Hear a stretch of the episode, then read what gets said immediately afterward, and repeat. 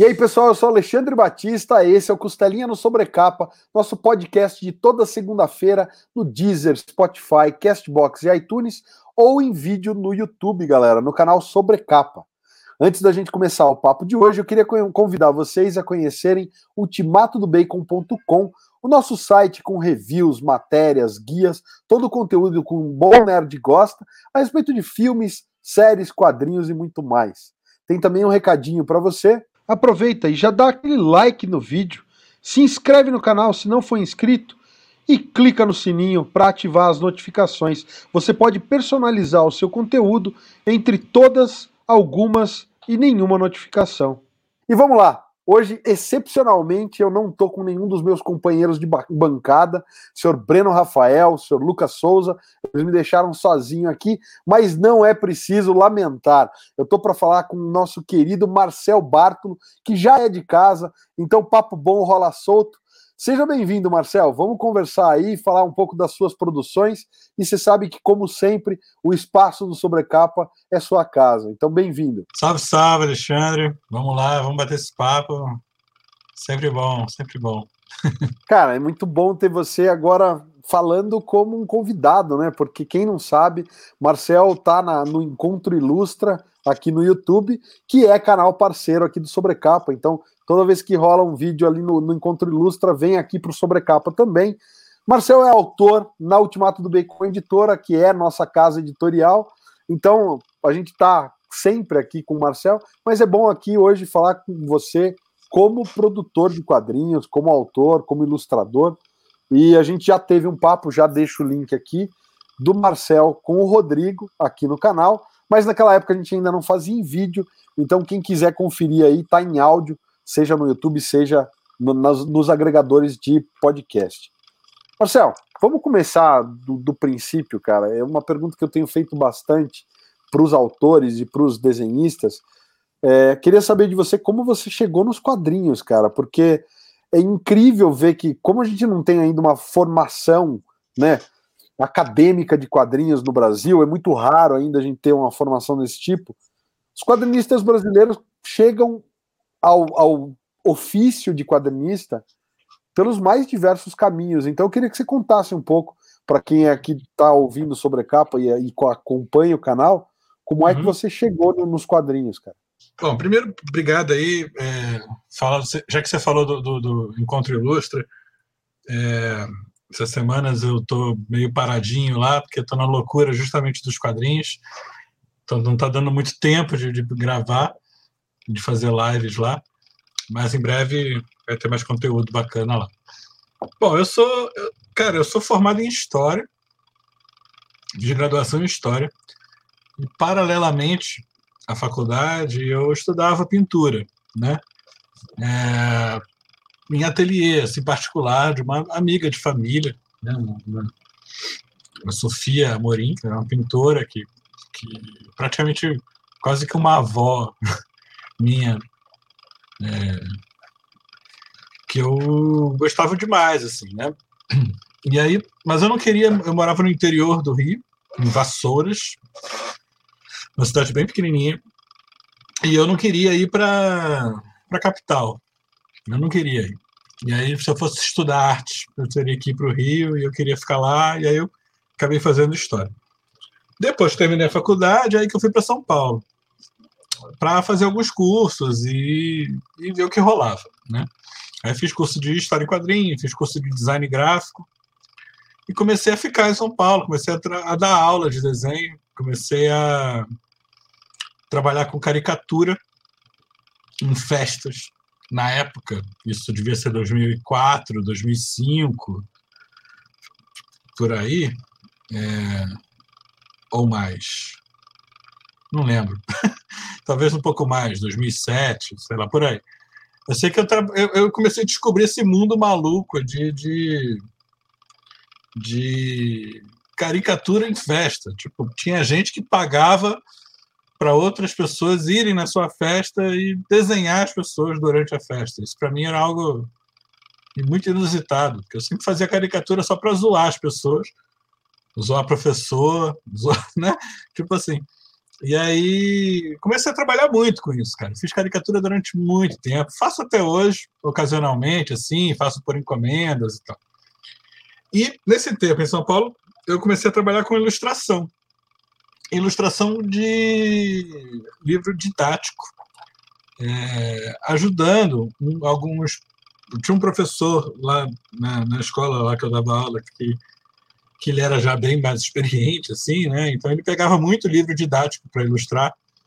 E era assim, ilustração de livro de é, português, é, matemática, biologia, tipo tudo, né? Então tinha desenho que era tipo cartãozinho, assim, criancinhas brincando e tal. Criança brincando com bolinha, peão, sabe essas coisas, esses desenhos assim? Ou ilustrações mais complexas, assim, tipo células e mitocôndrias e essas coisas assim. E aí eu ajudava a, vetorizar, comecei a aprender a mexer no, no Illustrator e tal, e, ganhava no volume, né? De, de 500 mil ilustrações ali, você ganhava um trocado, né? E aí apareceu a oportunidade de fazer um livro infantil, que me pagaram uma micharia na época, mas eu falei, ah, vou fazer, é um livro que só eu vou desenhar, vou fazer, é um primeiro livrinho, né? E aí era uma coleçãozinha, eram cinco livrinhos uma coleçãozinha e tal. E aí foi, foi um primeiro trabalho. Eu dava aula nessa escola, um dos cursos era quadrinhos. Eu dava aula de quadrinhos sem fazer quadrinho, né? O que eu acho muito doido. Mas, é, mas tá, desenho, eu lia, tenho, tenho didática, né? Assim, tenho, tenho, sou professor há bastante tempo e tal. Então, dava para me virar ali. Né? Mas sempre ficava aquela coisa assim, porra, tô dando aula de quadrinhos sem fazer quadrinho, né? Num desses eventos de caricatura, nessas ocasiões, foi quando eu conheci o Laudo, né? E outras figuras. Mas o Laudo foi um cara que eu conheci nessa época, e nessa época a gente tinha pouquíssimo contato. Mas a gente começou a, a conversar, assim, e tal. E, e, ele era um cara que já, já falava, assim, pra gente, pô, você podia fazer quadrinho, tal, fazer quadrinho. Então, é, quando começou essa coisa de CCXP e tal, eu resolvi tentar, né? Eu jogava RPG na adolescência já, em Vassoura, jogava, e depois em São Paulo eu voltei a jogar RPG com, com poucas pessoas, dentre elas um, um amigo que, que eu tive lá em São Paulo, que era o, o Gregório. Ele era um mestre, assim, de muito bom de jogos de, de, de terror e tal, não sei o quê. E a gente conversava muito, assim. E, e aí rolou de fazer aquele primeiro meu quadrinho, que é o Insubstituível, né? Que, que era um argumento, uma ideia do, do, do Greg, a história, assim. Ele meio que fez um roteiro, né? A gente meio que foi organizei as páginas ali e, e, banquei sozinho, assim, foi um negócio que eu fiz assim, para vou, vou, vou ver qual é. Um primeiro quadrinho é, colorido, gastei uma grana lá que eu, que eu tinha, imprimi e vamos ver o que acontece. E aí foi na CCXP de 2016, né? Que, cara, para mim foi muito legal. E aí que eu via a dimensão daquela coisa, porque é, eu sempre li quadrinho, mas uma coisa mais descompromissada, sabe? Assim, tipo, é, eu lia quadrinho de infância e tal, pá. É, quadrinho de super-herói na adolescência era uma porcaria, então eu, eu, eu, eu, tentava acompanhar algumas coisas, mas eu achava tudo muito ruim. Na minha adolescência era justamente quando Superman morreu, quando Batman quebrou a espinha, quando Hal Jordan ficou maluco, tudo isso, né?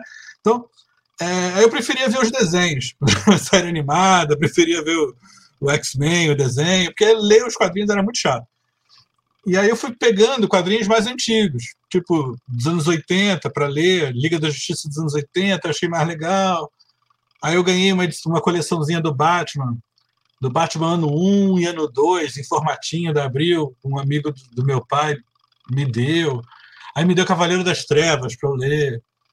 Aí, tipo, tem até hoje a edição dele, que é aquela da, que ele me deu, que era da Abril, aquelas em quatro, quatro edições.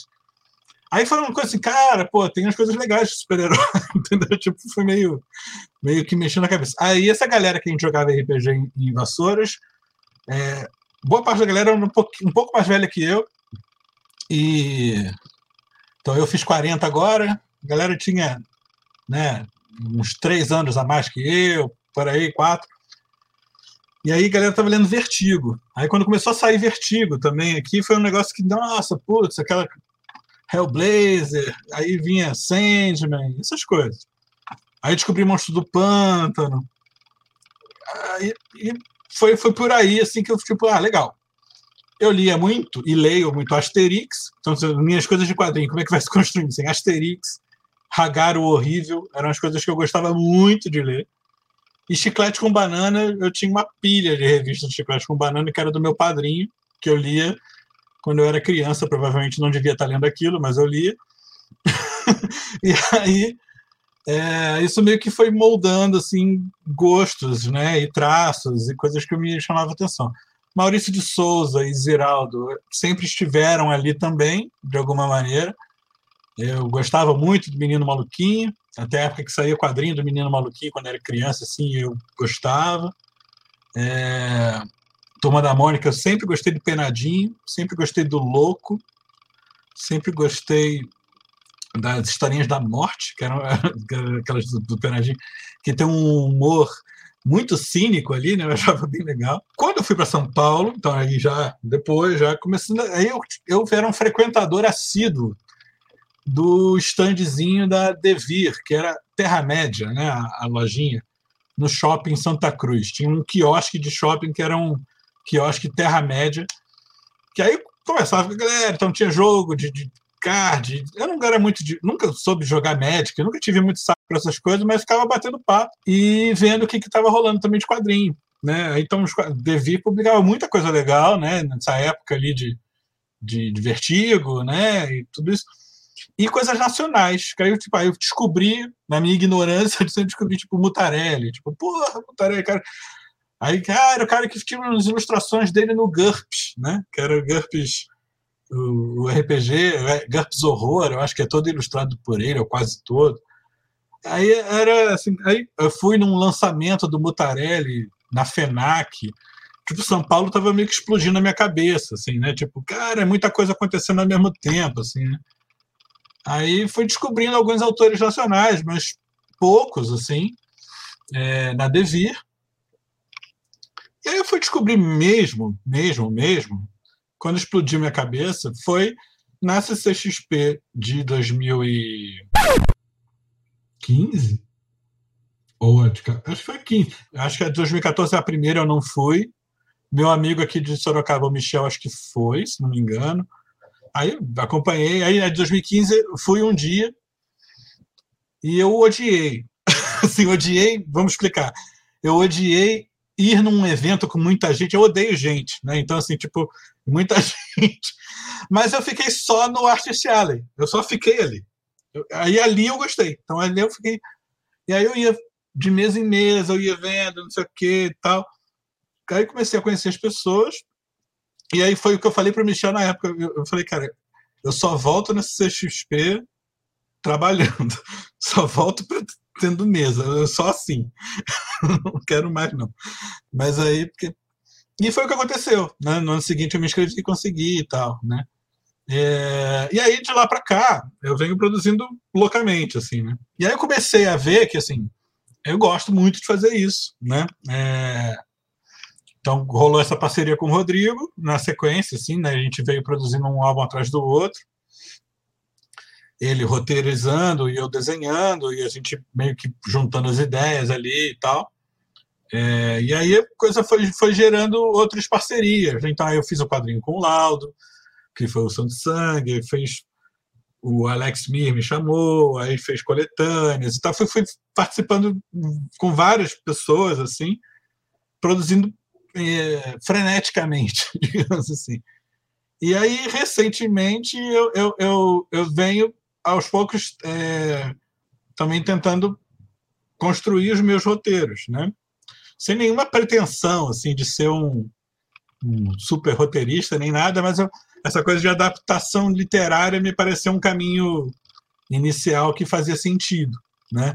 Que aí eu posso partir de uma história que eu já conheço e que eu gosto e trabalhar o roteiro, né? Então é meio que nessa jornada assim está sendo uma coisa assim de querer trabalhar com vários roteiristas diferentes, e pessoas diferentes, explorar estilos diferentes e também aos pouquinhos ir desenvolvendo uma, uma língua própria é, como como criador de história própria também, né? E vem me desenvolvendo como ilustrador. Então assim, eu trabalho é, basicamente só com desenho hoje em dia, é, dando aula, fazendo ilustração, freelancer para o que você precisar eu tento fazer, tipo, meio assim, caricatura e tal. E os quadrinhos, nesses dois últimos anos, que por coincidência a gente está no apocalipse da pandemia e tudo mais, é, rolou de eu pegar trabalhos assim é, remunerados de quadrinho, quer dizer, remunerados previamente, quer dizer, remunerado para produzir, né? Que é algo que não é tão comum assim quanto quanto se sabe, né? De quem faz quadrinho. Então, teve trabalhos com, com editora, né? Inclusive a Ultimato Bacon com a Vida Eterna, teve o Noite na Taverna, que é um álbum que vai sair agora em setembro, começo de outubro. É, vai sair por agora, em 2021, quem for ver esse vídeo em algum momento futuro, e que foi um álbum que eu recebi para fazer e tal, então foi uma produção longa, e estou fazendo o, o, uma HQ mais longa pelo PROAC, né? que aí é um edital, também teve, teve, teve um, dinheiro, que é um roteiro do, do Lilo, do Lilo Parra, que eu estou desenhando, que a ideia é sair no final desse ano, né? 2021. Tem que sair acho que em dezembro aí, então estou ralando aqui para fechar ele. E então é isso, assim, descobri que quadrinho dá para a gente poderia estar muito melhor se eu estivesse ganhando em dólar, né? Ou em euro. Mas dá para dá para ter trabalhos remunerados de quadrinho. Você tem que tentar viabilizar isso de uma maneira mais profissional possível, né? Pelo menos eu tento encarar dessa forma. É, mesmo que eu faça projetos independentes, é, eu encaro sempre como trabalho. Eu não encaro como meu, meu passatempo, não. É o, é o meu divertimento, mas é meu trabalho. Eu acho curioso, Marcelo, porque assim, com tudo isso que você contou para gente, dá para ver que realmente tem, tem uma sequência lógica até a tua chegada nos quadrinhos, né? Mas, por outro lado, você passou em cinco anos de algo que era, sei lá, era um passatempo, uma curiosidade, apesar de você fazer caricatura, desenho da, da aula, mas você ainda não estava na produção de quadrinhos e em cinco anos tá aí o teu nome entre um dos, né, dos mais notados quadrinistas brasileiros hoje em dia. Todo mundo com quem você fala sabe quem é Marcel Barto, ou pelo menos já ouviu falar. Então é, é bacana, porque o teu nome está super em evidência. Não, mas é, mas é verdade, cara. É verdade. Seu nome está super em evidência e, e você, só que você também não perde tempo, né? Você está produzindo muito desde de 2016 para cá, né? Você não parou, Sim. né? Então, se é. a gente for falar, tem não só, né? Tem o insubstituível, que é, são, você citou é, os, os, quadrinhos, né, que você fez com o Rodrigo em parceria. É, o Carniça, 2017. Aí, 2018 veio a loucura, uma antologia da editora Script, que eu fiz uma minha primeira historinha que eu fiz o roteiro, assim. Claro que nesse caso eu tive bastante ajuda do Rodrigo e do Célio Secari, que também é um cara muito legal, que por acaso mora aqui em Sorocaba também, então a gente é amigo, assim. E então, teve uma, essa antologia da Script, uma historinha. Curta, Qual que é essa antologia? A é a Teatro do Pavor. Teatro, ah, é, a primeira, pavor, uhum. é a primeira publicação da Script, né? Então, o Douglas é um cara muito, muito legal e ele, ele, ele é um cara que se diz meu meu fã, assim, eu falei, não seja meu fã, seja meu amigo, mas aí ele me chamou lá para para Comic Con Floripa, que era um evento que eles estavam começando a organizar, então eu fui desde a primeira lá, assim, e, e foi legal, ele me chamou, né, para participar dessa, dessa antologia, que era a primeira publicação deles em 2018. É, então vamos lá, 2018, Teatro do Pavor, aí veio o Santo Sangue, que aí é um roteiro que foi um baita desafio para mim, presente do Laudo, assim, que é um roteiro mais longo para mim, que eram, sei lá, 70 e poucas páginas, algo assim. E o Lama, que foi o meu segundo trabalho com o Rodrigo, também já maior um pouquinho, 40 páginas, né? Então, tipo, de um ano que eu tinha feito uma HQ de 20 páginas, eu fui para o outro ano fazer já quase é, 160 páginas, sei lá, por aí, né? Aí, 2019, eu fiz a, a VHS, que foi uma, uma antologia que o Rodrigo organizou junto com o Baroni, reunindo um timaço aí de, de galera que faz quadrinho de terror. Então, basicamente, sim, quadrinho de terror é, tem a galera que fez a VHS, tem a, a galera lá do Gibi de Menininha, que, que, a gente não chamou porque também já estavam produzindo o Gibi de Menininha, né? No projeto da Germana. E mais alguma galera que, independente, que acabou não calhando os cronogramas para participar. Mas a gente tentou reunir basicamente um time, um baita time assim, de quem está fazendo terror, né? Na VHS. E foi muito legal porque ganhou o, o HQ Mix, né? de, de, de de projeto coletivo, né? Então, assim, aí teve a VHS, aí teve é, Orixás, do, do, do, do, do Alex Mir, que me chamou para fazer um capítulo lá. Aí são coisas curtas, né? Aí teve a Necromante, da Script, que foi um projeto já um pouco maiorzinho também, é, umas 30 páginas, eu não lembro agora, mas por aí. É, então, Necromante, VHS Orixás e fazer o Canil, que a ideia era sair no final do ano, de 2019. É, aí nesse ano de 2019 eu estava com quatro HQs, então, né? Só que eu não consegui esse CXP, não fui selecionado. Aí tipo, putz, fica daquela brochada assim, né? E aí a gente acabou deixando o Canil para terminar para lançar em 2020, no começo de 2020.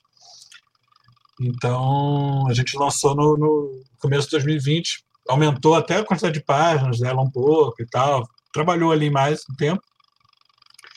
Então, 2020 veio Canil, de fato, sendo lançado. Aí veio a pandemia, acabou o mundo, a gente começou a, a ter que mudar várias coisas. Aí veio começar a fazer quadrinho online. Aí eu e o Rodrigo estamos fazendo os causos, que são historinhas bem curtinhas que a gente começou a publicar no nosso Instagram, lá do, do Carnica HQ. Né? E aí, depois rolou o convite do, do Daniel, que, que organiza a revista Calafrio, para publicar é, os causos lá também. Então, causos começou a sair na Calafrio. E aí eu comecei a fazer o Noite na Taverna, né, no meio do ano ali. Comecei a fazer em setembro, outubro, algo assim. E o Vida Eterna estava rolando também já um, uma prévia do que poderia ser. E começou a rolar muito livro para ilustrar, para ilustrar capa. O Dossiê Bizarro é depois disso? Dossiê Bizarro foi 2020 também, né? É, foi 2020. É, que aí é uma historinha curta também, né? São, são, são é uma antologia da, da, da Script. Aí eu fiz uma historinha de oito páginas ou seis páginas, não lembro agora, mas é curtinha, que foi 2020. Curioso falar dessa historinha da, do dossiê, porque o argumento meio que é da, da tua esposa, né? A Lu que deu a ideia é, para. É, vamos, vamos, falar, vamos falar disso. Essa, essa antologia foi bem legal. É uma antologia organizada pelo Alex Mir, né? E a ideia era fazer tipo aqueles documento especial, lembra? Tinha, acho que era, era isso, documento especial, documento não sei o quê, que são aqueles casos de coisas estranhas. Que é tipo que um Globo Repórter, mas série B, né? É, era um Globo, é um Globo Repórter de coisas, coisas sobrenaturais estranhas, né? Sei lá, pessoa que, que como é que fala? Que, que combustão espontânea. Pegou, foi abduzido, combustão espontânea. É. Essas coisas, né? Aí eu falei, ah, legal, vamos fazer nessa pegada, dessa coisa meio, meio jornal, assim e tal. E aí o tema que, que a gente acabou pegando foi esse de. Como é que fala? Desdobramento, né? Que é essa coisa do, do sonho. É, você se vê, né? Você se vê fora do seu corpo, né? E aí a gente também a Lu, ela sofre, eu sofria, é, de, de paralisia do sono, né? Que é um treco bem, bem estranho, assim. Que eu nunca tive nada disso. Ela, às vezes, ela já teve uma vez junto comigo e eu não, nem acordei, coitado, para tipo, tentar ajudar nem nada. mas ela, né, você está acordado, mas você não consegue se mexer, né? Então, assim, aí a gente conversando, foi meio que tentar juntar as duas coisas, né? Quer dizer, você ter paralisia do sono e, ao mesmo tempo, você está fora do seu corpo e se vê, né?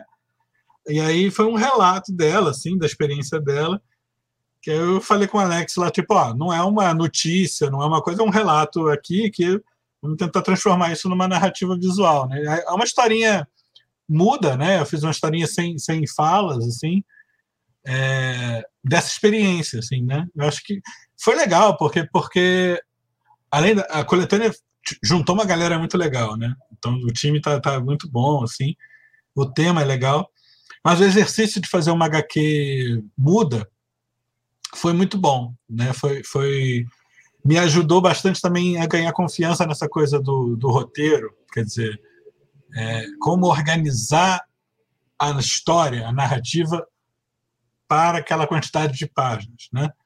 Que eram muito poucas páginas, né? Então você tinha que ser muito muito sintético ali, né? E, e aí foi muito legal. Tanto que, que eu e Lu, é, a gente tem ideia, não, não necessariamente fazer quadrinhos, mas é, algumas ideias aí para futuro de, de, de, algumas publicações, assim e tal. É, porque ela, ela, ela trabalha com. Ela é assistente social, né? E ela trabalha com, com o mundo real, digamos assim, né? o mundo real, que eu sempre falo que o mundo real é muito pior, né? A gente trabalha com ficção é, é uma maneira de amenizar, né? o nosso contato com o real, né? E ela conta cada história, às vezes assim, né, das situações das famílias que ela atende e tal. Eu falei, cara, algum, algum dia eu tenho que fazer alguma coisa também relacionada a isso, né, de alguma forma. Então, é, são projetos que estão aí embrionários ainda, mas que, que vão rolar. Né? 2021, aí também veio a coisa do do PROAC, né? Que a gente o roteiro do João Verdura, que é essa aqui que eu estou fazendo agora, o Lilo já tinha começado a fazer em 2019, porque ele gostou muito do Santo Sangue. E aí ele criou essa história para mim, né? Tipo assim, ele pensou para eu desenhar, né? E, e aí acabou que veio esse roteiro, eu ainda estava fazendo canil. Só que eu não quis mexer, nem ler, para pegar para fazer depois. Aí depois a gente acabou inscrevendo no PROAC e conseguiu. Veio Noite na Taverna nesse meio tempo, eu tive que fazer o Noite na Taverna. E aí, na sequência, peguei o, o João Verdura para fazer, que são 95 páginas, né? Então, para mim, é um, é um recorde, assim, né? Tipo, ainda não, eu ainda não tinha feito tantas páginas assim num projeto só. Tô louco para acabar, tô gostando muito, mas é, já tenho mil ideias na cabeça de outros projetos para o futuro, né? Então isso que é muito doido. Cara, eu acho legal que você falou essa coisa de a realidade é muito pior, é a dedicatória que você faz ou fez na, no Lama. No né? Lama. Ah, é. No Lama você sempre põe ali, eu, eu, eu sei porque eu é. tenho a minha e eu vi uma que você fez para o Daniel Miranda, né? Então é e é e é preciso, né? É exatamente isso. A realidade o é Lama, ainda pior. É, o, o, o, Lama foi isso, né? Porque pouca gente, até o Daniel quando ele fez a resenha, ele fala que o quadrinho faz faz lembrar Brumadinho e tal. Cara, a gente fez o Lama é, em 2018, né? A, a tragédia de, de Mariana tinha acontecido em 2015. Né? Então a gente foi assim, vamos fazer um quadrinho de terror que toca nesse assunto da questão da, da tragédia ambiental, da lama, do não sei o quê, mas tipo, era um pano de fundo para coisa, né? E aí, cara, tipo, um mês, dois meses depois do lançamento da revista, aconteceu o Brumadinho. e aí uma tragédia ainda pior, né? Aí você fica assim, putz, cara, a realidade consegue te dar tapa na cara, soco no estômago o tempo inteiro, né? Porque quem ia imaginar que aquilo ia acontecer de novo em tão pouco tempo, ainda pior. Né? E, e aí o, o nosso país está aí para provar que a gente pode ser, pode, tudo pode piorar a cada momento, né? Então, estamos de parabéns. A superação é constante e ininterrupta, né, cara? É, é, péssimo isso. Vamos falar então, Marcel. Eu queria que você falasse um pouco a respeito da mudança da técnica e como você sente que você tem evolu evoluído artisticamente, porque você falou é, a tua base é da pintura, né? Então, uhum. tudo bem, você fez depois o curso de História em Quadrinhos e você adapta essas técnicas para os quadrinhos. Mas a gente sente, como leitor, né, de, de sair, por exemplo, do carniça que tem um estilo, daí depois você vai para o preto e branco no, no lama, uhum. aí você volta para as cores no canil, né? E aí você tem, cara, técnicas muito diferentes e, e cara, é, eu lembro que num dos papos que a gente estava tendo, se não me engano, no, no bastidor, o Lucas falou assim: pô, mas aquilo é o que? Você usou giz, você usou giz de cera, você usou. Ele falou: não, é tudo no digital. Então, assim, como é toda essa, essa jornada daí, do ponto de vista de técnica de, de, de desenho e de pintura? Legal. É, então, eu, eu tenho essa formação mais da pintura, assim. Era, era um curso de desenho artístico, digamos assim, né? Era, era, era trabalhei com carvão, trabalhei com giz pastel, trabalhei com aquarela um pouco. Aí fui para tinta acrílica, em tela, tinta óleo. É, desses materiais todos, eu, eu, gosto de experimentar um pouquinho de cada coisa, né? É, mas o que eu mais gostava e mais gosto ainda é o tal do giz pastel oleoso, que é um material que é super é, desprezado assim por muitos artistas, assim, sabe? Acho que eu fiquei com dó dele, assim, e acabei adotando para mim. Tem uma coisa meio de, de, de, afeição pelo rejeitado, assim, que o, o, o giz pastel oleoso, ele é o primo pobre do giz pastel seco, né? O pastel seco é um material sofisticado, delicado, né? Dá, aquela, dá aquele aspecto, assim, aveludado, parece uma coisinha, assim, né? E o oleoso não, né? O oleoso é uma coisa meio rústica, assim, que parece ele, ele, ele fica num, num momento que é meio entre o desenho e a pintura. Ele, ele fica num limbo, assim, né? Porque você pode usar ele como pasta, né? Como massa. Você pode dissolver ele com solvente, você pode usar pincel, você pode usar a, é, tinta aguada para fazer umas manchas estranhas em cima dele. Então, assim, eu, eu, eu fui me encantando com ele, né? E aí tinha, eu tinha essa ideia meio preconcebida de que quadrinho era nanquim e, e, e lápis, né? E, e, aí é uma pura besteira, que tem um monte de artista que faz coisas com pintura, com aquarela, né? Com todo vertigo, você vê aí um monte, né? Dave McKean, puta preconceito besta, assim, mas é, e aí, assim, quando eu fui fazer o meu primeiro quadrinho substituível, eu fui, ah, vou fazer de Mas eu vou fazer colorido, vou tentar colorir com giz pastel.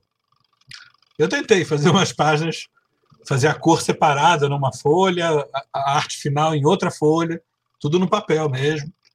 Só que quando eu comecei a escanear o giz pastel, eu vi, cara, isso vai dar muito trabalho e vai ficar uma bosta. Porque, tipo, vai engordurar o meu scanner. E aí eu não vou conseguir fazer direito. Vai, tipo, aí, aí eu fiz a cor digital. Aí como? Eu estava fuçando bastante no Photoshop, assim. Eu gosto do Photoshop, não é propaganda nem nada, mas assim, é porque, na verdade, eu sou acomodado. Eu cheguei num, num pincel que eu gosto, aí eu uso aquele pincel e só. Então, hoje eu já estou mais sofisticado, eu tenho três pincéis no Photoshop e só.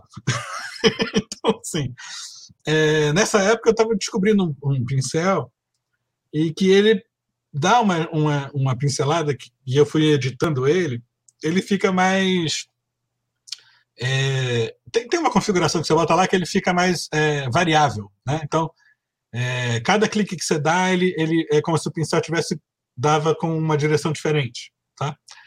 É, nisso, o que acontece? A coisa fica mais orgânica, né? fica um pouco mais, mais dinâmica. E eu vi, ah, isso tá parecido com o que eu faço no giz. Aí eu fui fazendo. Então, assim, esses primeiros quadrinhos, a cor era digital discreta, né? O, carni, o carniça, o insubstituível e tal, mas já era o mesmo pincel que eu uso no Santo Sangue, no Canil, no Necromante e tudo mais. É o mesmo pincel. A diferença é que é, eu abandonei a coisa nesses trabalhos, eu fui fazendo tudo no digital, né?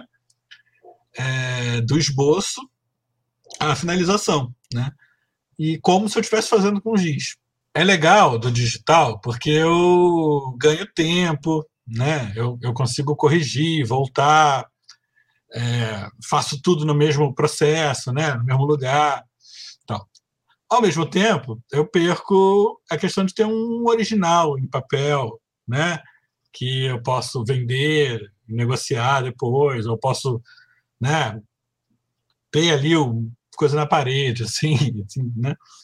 Então, é, eu acho Nesse que... momento, o Lucas em casa está assistindo e chorando, porque ele com certeza é. iria querer.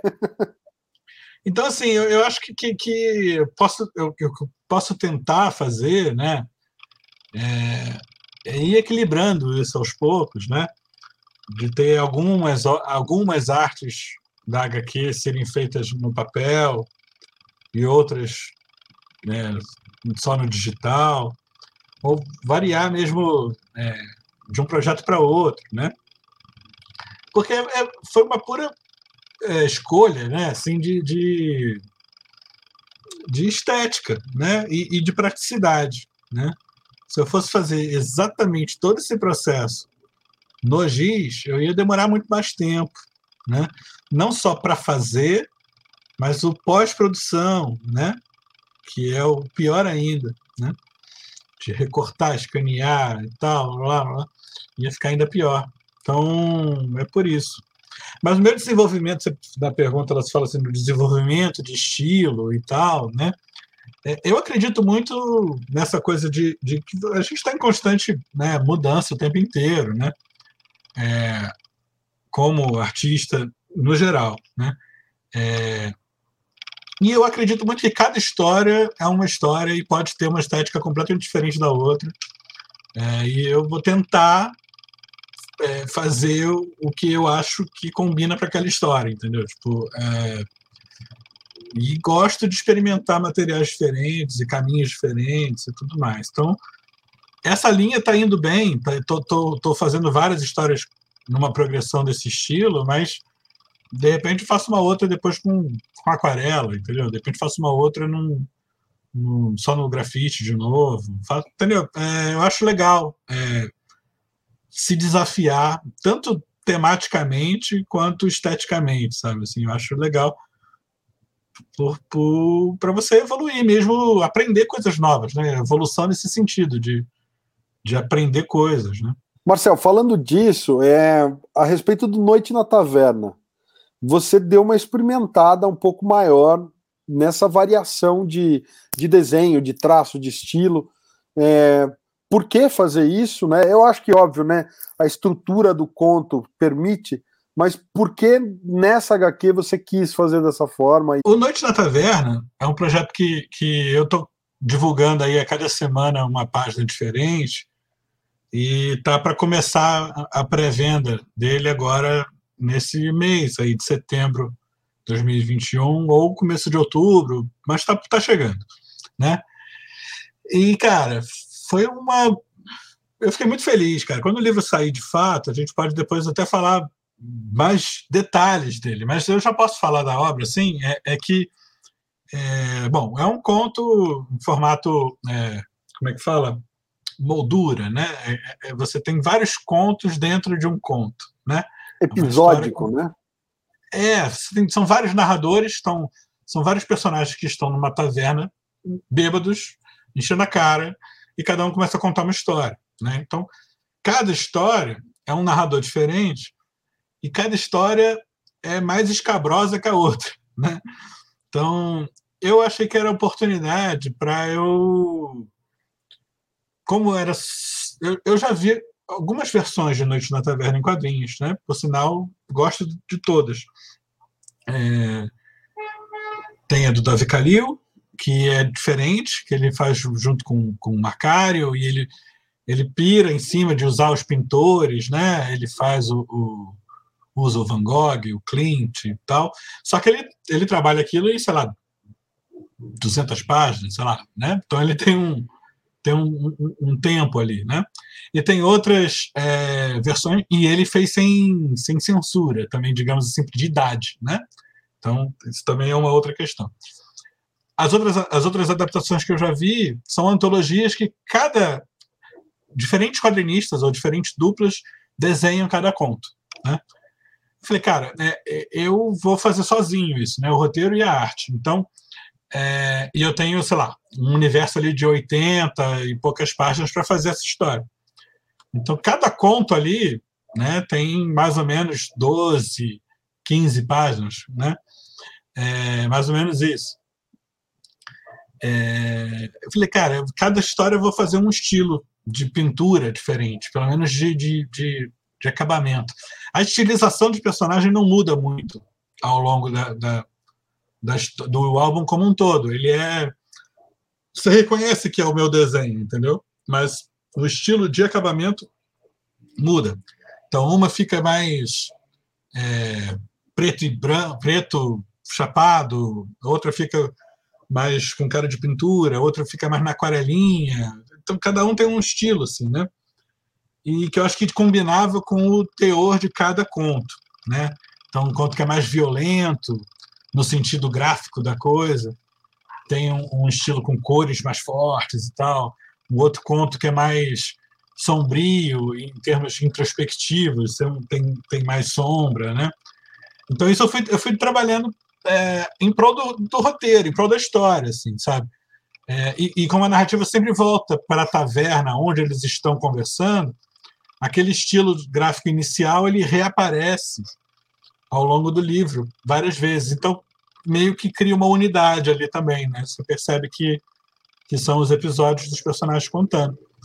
E, e então assim, eu tô na verdade, eu estou bem ansioso para que esse livro saia, eu quero ver esse livro impresso, quero ver ele circulando. É, a gente pode falar depois com mais detalhes dele, assim, quando ele sair de fato. Mas foi uma bate experiência para mim é, de um primeiro trabalho. Eu falo primeiro porque, apesar do Vida Eterna sair antes, eu fiz o Noite na Taverna antes do, né, do Vida Eterna. Então, é, foi meu primeiro trabalho é, de adaptação literária sozinho, né? Eu falar sozinho é, fica um pouco injusto, porque a Lu também me ajudou bastante porque, na parte da colocação do, do texto, né? É, depois, porque eu fiz um processo é, de adaptar os contos, primeiro quase que pensando em narrativa muda, voltando à experiência lá do dossiê bizarro, né? É, foi quase como uma narrativa muda, assim, eu tinha que tentar decodificar cada conto daqueles e fazer ele funcionar visualmente é, em poucas páginas, ele tem que funcionar, pelo menos você tem que entender o que está rolando, né? Porque eu, eu tinha que ser muito sintético no texto, né? Eu queria ser muito sintético no texto, porque eu usei o texto original, né? A linguagem do Álvares de Azevedo e eu não posso encher de linguagem do Álvares de Azevedo um trabalho que vai ser para todo mundo, quer dizer, para de adolescente no ensino médio que vai prestar aí vestibular, pra, porque é uma linguagem que muitas vezes ele, ele empola a linguagem de propósito ali, ele faz uma coisa super. Né? Então eu, eu, eu queria manter a linguagem dele, mas sendo muito sintético, tentando captar o que, que realmente precisava estar ali. Né? É, então o desafio é esse, quer dizer, primeiro fazer toda a narrativa visual e ir sublinhando nos livros e, tudo que tem que ter, sabe assim, tipo, ah, essa passagem, tal, tal, tal, tal, tal. E aí depois é enxugar esse tem que ter para o que realmente tem que ter, entendeu? Tipo, aí você vai enxugando. É, e aí foi, foi, nesse processo a Lu me ajudou bastante, assim, nessa decupagem do texto depois, assim. Mas foi uma experiência muito boa. Tanto que depois o Vida Eterno é, é uma história mais curtinha, né? E foi muito tranquilo de fazer, sabe? No, porque a proposta era meio parecida na ideia de fazer um conto funcionar para público abrangente, né? E a linguagem do Machado é um pouco mais, mais fácil, assim, a, o texto dele é mais fácil do que o do Álvares, em termos de, de comunicação, assim, ele, ele até por ser uma história que, como a gente já falou, saía em jornal e tal, né? Era, uma, era, uma, era um conto Vida Eterna, era para todo mundo, assim, né? O Álvares não, era nem para ter sido lançado aquele livro, né? Era, era um negócio que o cara escreveu para os amigos ali na, na surdina, digamos assim, tipo piada de intelectual, né? É meio por aí. Então, é, mas foi um negócio que eu gostei muito de fazer, tanto o Noite quanto a experiência do Vida Eterno e, e esse esse bichinho aí de, de fazer adaptação literária é uma coisa que eu quero fazer mais e mais e mais vezes, com certeza. Assim. Eu vou aproveitar e deixar aqui o link do nosso papo sobre o Vida Eterna, para a gente não, ah, não, ocupar espaço da conversa de hoje. Então, quem tiver curioso para saber mais do Vida Eterna, tem o link aí. E para você que comprou, leu HQ, não esquece, lá na última página, ou na penúltima página, tem um QR Code que leva para o nosso vídeo especial, que aí é um papo com spoilers, bastidores e um monte de coisa mais que a gente fez com o Marcel falando do Vida Eterna. Então aqui no Sobrecapa tá cheio de vídeo falando especificamente do Vida Eterna. Queria comentar, Marcel, que quando eu era mais jovem e comecei a ler quadrinho, a gente via nos créditos, principalmente que eu lia super-herói, né? Falou, ah, desenhos fulano de tal, arte final, geralmente o arte finalista era outro cara. E eu não sacava qual era o trabalho, se o cara tá desenhando, o que, que é a tal da arte final. E uma uhum. coisa que é muito bacana no Noite na Taverna não é exatamente a mesma coisa, porque você está falando só do acabamento, da pintura. E você finaliza o desenho antes de dar o acabamento, né? Mas eu acho que é um efeito muito parecido. Quando eu saquei o que era a arte final, foi tinha uma edição da Abril que eles colocaram num dos extras ali, mostrando como mudava o desenho ou o traço de um desenhista, arte finalistas diferentes. E eu percebi isso numa HQ do Super-Homem, na época chamava Super-Homem, não era Superman que uhum. o Kevin Nowlan ele arte finaliza os desenhos do Dan Jurgens, que geralmente era arte finalizada pelo Brett Bridgen. E aí você fala, cara, o Bridgen tinha um estilo que deixava o traço do Jurgens super pesado e o Nowlan já tinha Isso, aquela coisa mais moderna, mais limpa, mais leve. E é o que eu sinto muito no, no Noite da Taverna, Noite na Taverna, quando eu vejo esse acabamento. Dá para sentir justamente o quanto o desenho muda só o fato de você usar texturas e, e pinceladas de, sabe, de couro diferentes. É, né? é, um pouco diferente, mas eu, eu, vou explicar porque eu também tinha essa dúvida que você tem também. Eu fui descobrir o que, que é arte final quando eu, depois que eu fui para São Paulo. É, e aí eu comecei a estudar e tal. Aí eu fiz uma oficina. Eu, eu, eu até achei engraçado que aí você é amigo dele, a gente se adicionou que ele fez até uma pinap que é o Ed Wagner, né? Eu fiz uma oficina com ele lá na Quanta, uma oficina daquelas de um, dois dias só. Ele nem deve lembrar de mim nessa oficina, né? Porque tipo foi sei lá quando isso. É, e aí, assim, foi mais ou menos ali que eu percebi assim esse universo da arte final, que para mim é, o processo é muito a mesma coisa, entendeu? Tipo, muitas vezes eu acho que o arte finalista é, pode estragar o desenho ou pode salvar o desenho, porque, resumindo, ele redesenha. ele redesenha por cima, né? Você está redesenhando uma coisa, você está definindo uma, uma forma, né?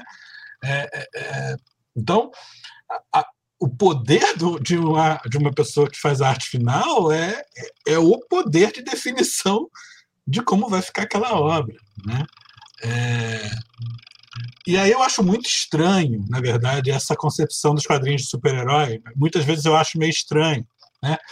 É, tem duplas que dão super certo, né? tem duplas que combinam a coisa e fica ali. Tem autores que acumulam função, tem, tem, tem de tudo. Né? Mas eu nunca consigo. Eu não saberia ser arte finalista. Eu não saberia. Porque eu, eu não vou conseguir respeitar exatamente o desenho de uma outra sabe eu teria muita dificuldade com isso. O meu processo ele não ele não ele não separa isso. Então eu não separo o desenho da arte final. Então é, é, é quando eu faço o meu trabalho. É, então, quando você está falando do, no noite nessa questão da, do, do, acabamento, do estilo, é um processo meio, meio, meio contínuo, na verdade. Assim, o esboço, o desenho e a definição da forma no desenho, seja já com pensamento de cor ou o pensamento de linha preto e branco, para mim é, é o mesmo processo no meu trabalho. Eu não consigo separar isso. Pior ainda, quando falam do. Para mim, assim, é, vai tentar separar no meu trabalho colorista. Eu fui colorista. Não, porque o raciocínio do meu desenho já começou pensando na cor. Entendeu? É, então eu não pensei. Eu, eu, admiro o trabalho de quem faz só a cor, quem é colorista, que muitas vezes também salva o desenho ou destrói o desenho. Mas é, é um raciocínio é, é, um talento de você conseguir botar cor numa coisa que já está pronta é, um, para um tipo de linguagem e você vai trazer toda uma outra carga né, em cima. A cor já está desde o meu primeiro esboço, quando o trabalho é colorido. Né? Então, você acha que isso talvez esteja é, intrinsecamente vinculado ao fato de você ter essa formação mais artística como, como um artista puro, digamos assim? de pintura e tudo mais do que outros artistas de quadrinhos que, que às vezes, principalmente falando desses que trabalham para o mercado americano de herói, é. que estão mais focados numa produção serializada. É, eu acho que sim, assim, é, é, é, isso não é é só uma é só uma característica, né? Na verdade, eu acho que para o quadrinho de super-herói que todo mês você tem que fazer vinte e tantas páginas de uma e, e muitas vezes faz muito mais do que isso, né? Quem é colorista vai colorir, sei lá, 80 páginas no mês, ali, sei lá quantos. É, é um sistema que é industrial, assim, quer dizer, cada um faz um, um compartimento, do, uma parte do processo, né? E funciona para isso, né? É, em obras que são mais é, com um tempo maior de execução, aí você tem, tem outros processos, né? sei lá. Eu, eu lembro que me impactou muito pela arte, principalmente, o Asilo Arkham do Batman, né, do, do, do, do Dave McKean, é, a história eu acho ok, sabe? Mas o, o, o, a arte dele ali me impactou muito. Assim, cara, o cara fez tudo aqui, entendeu? Tipo, essa história, se não fosse desenhada pelo Dave McKean, ela seria qualquer coisa, entendeu? é meio. É, e ali ele experimenta. Morrison não surpreendeu com o teu comentário, tá? Ah, mas sei lá, é, o, o Grant Morrison tem boas histórias, né? Eu tenho, mas eu acho a Asilo Arkham mediano, entendeu? Ela é uma história, uma boa história do Batman, mas ela é, se torna muito boa por causa do Dave McKean, na minha opinião, assim. É, e eu acho que o Dave McKean ali, ele é um exemplo dele, ele, ele faz de tudo, né? Ali no Orquídea Negra também, então são, são e tem, tem uns caras assim que, que dentro dessa indústria do super-herói, eu acho que eles. O, o, eu não sei falar o nome dele direito lá, o Bill, Bill 5 e 20. o 5 e 20. 5 e 20. o Sienkiewicz, sei lá. É. Ele é incrível, né? Também incrível. E, e, e mesmo quando ele está, entre aspas, domesticado dentro do, sei lá, no Novos Mutantes ali, tá, tá a arte dele já dá uns negócios muito doidos, assim, já, já tem, né? E eu, eu, realmente ignoro, não sei se lá ele tinha arte finalista trabalhando para ele, se era ele que fazia tudo, não sei. Não tenho noção. É, mas já era um negócio bem diferentão, assim, né? É, e eu acho que tem espaço para isso, principalmente nessas obras que, que começam a ter um outro ritmo de produção, né? E tudo isso vai depender do relacionamento dos artistas com quem está editando, né? É, mesmo nessas coisas de Marvel, super-herói e tal, eu já não estava lendo muito, mas eu vi que muito, muito quadrinho de linha de super-herói começou a ou não ter arte final, né? Quer dizer, é só no lápis e colorista, né? Lápis direto com a cor. E aí, aí a força do, da, de quem faz a cor é incrível, né? Porque aí tem que definir tudo ali. E muitas vezes é meio injusto isso, porque vai continuar ganhando como se estivesse colorindo qualquer coisinha, né, menor, assim, né, é uma sacanagem. Aí lá na, na Europa tem outros ritmos de trabalho também, né, tipo um Bonelli da vida, você tem um ano para produzir, né, então por mais que tenha arte final e desenho separado, ocasionalmente, ou às Mas vezes aí tem inclusive o desenhista de fundo, né? A Bonelli tem muito isso, né? Dos desenhistas Sim. que fazem o personagem Sim. principal, e, e, aí os cenários são desenhados por pessoas que. Tipo desenhistas auxiliares, né? O desenhista é, principal. É, que é uma coisa. É, é, italiana desde sempre isso, né? Quer dizer, você tem o, o pintor principal assina a obra, desde mas você Michelangelo, tem... né? É, é desde Leonardo da Vinci e Michelangelo. Mas isso é normal, né? Porque também, mas é uma, é uma concepção que faz sentido naquele tipo de produção, né? Eu, eu, eu, ignoro muito a. Ignoro no sentido realmente de não conhecer muito de quadrinho oriental, né? Japonês, coreano, eu sou bem superficial aí. Mas também sei que, cara, é uma loucura, né? Tipo, aquela produção deles ali. É... Quem faz sozinho tudo acaba morrendo porque fica estafado literalmente, né? Não consegue produzir tanto. E aí, quando é um sistema de um monte de gente fazendo, cada um faz um, um pouquinho, é uma maluquice. Marcel, última pergunta que a gente já se acostumou a ter sempre essa pergunta para os nossos autores convidados é: para um leitor que nunca pegou uma HQ do Marcel Bartolo na mão, qual você diria que é a mais indicada para ser a primeira que ele vai pegar? Queria que você indicasse uma HQ para falar: olha, pega essa para conhecer meu trabalho e se a partir dela, se você gostar, vai para as outras. Essa pergunta é, é, cruel, né? É difícil. Vou tentar roubar na resposta. Você quer conhecer o meu trabalho? Meu trabalho? Eu vou recomendar que compre o Noite na Taverna. Que é o que vai sair. Você vai conhecer o meu trabalho no sentido de mais completo. Quer dizer, é, que eu fiz o roteiro, que eu organizei, que eu adaptei o texto, que eu desenhei, que eu fiz toda a concepção. Então, recomendo que vá comprar esse que vai sair. Poderia falar o Vida Eterna dentro do jabá da editora? Poderia, mas a proposta da Vida Eterna é justamente conhecer o autor.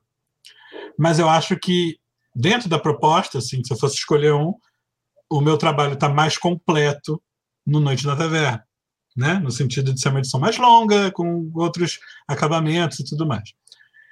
Agora, de quadrinhos que já saíram, é, eu faria parcerias, né? Quer dizer, aí são trabalhos que não são só meus. Então, eu vou fugir pela tangente nesse sentido, porque eu poderia recomendar o Santo Sangue, que é um trabalho muito definidor do meu estilo, que é o roteiro do Lauto. E poderia recomendar os meus trabalhos de terror com o Rodrigo, que é uma parceria também super forte e recorrente, né? Então eu roubei na resposta, falando um álbum que vai sair agora, mas dando dica de todos os, boa parte dos outros trabalhos para conhecer, né? É meio por aí.